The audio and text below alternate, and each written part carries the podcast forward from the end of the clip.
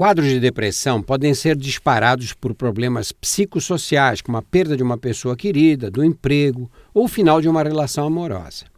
No entanto, até um terço dos casos estão associados a condições médicas, câncer, dores crônicas, doença coronariana, diabetes, epilepsia, infecção pelo HIV, doença de Parkinson, derrame cerebral, doenças da tireoide e ainda outras.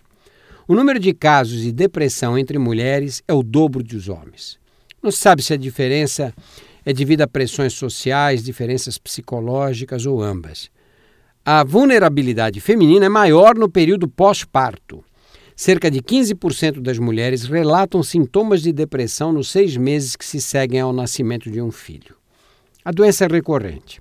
Os que já tiveram um episódio de depressão no passado correm 50% de risco de repeti-lo.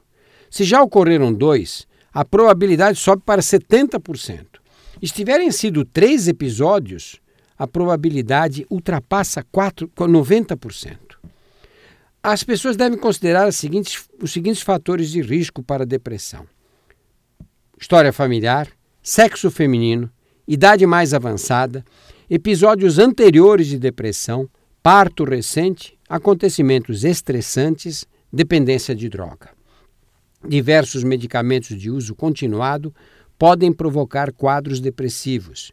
Entre eles estão os antihipertensivos, os remédios para pressão alta, as anfetaminas, incluídas em diversas formas para controlar o apetite, os benzodiazepínicos, que muita gente toma para dormir, as drogas para tratamento de gastrites e úlceras, os contraceptivos orais, a cocaína, o álcool, os anti-inflamatórios e os derivados da cortisona.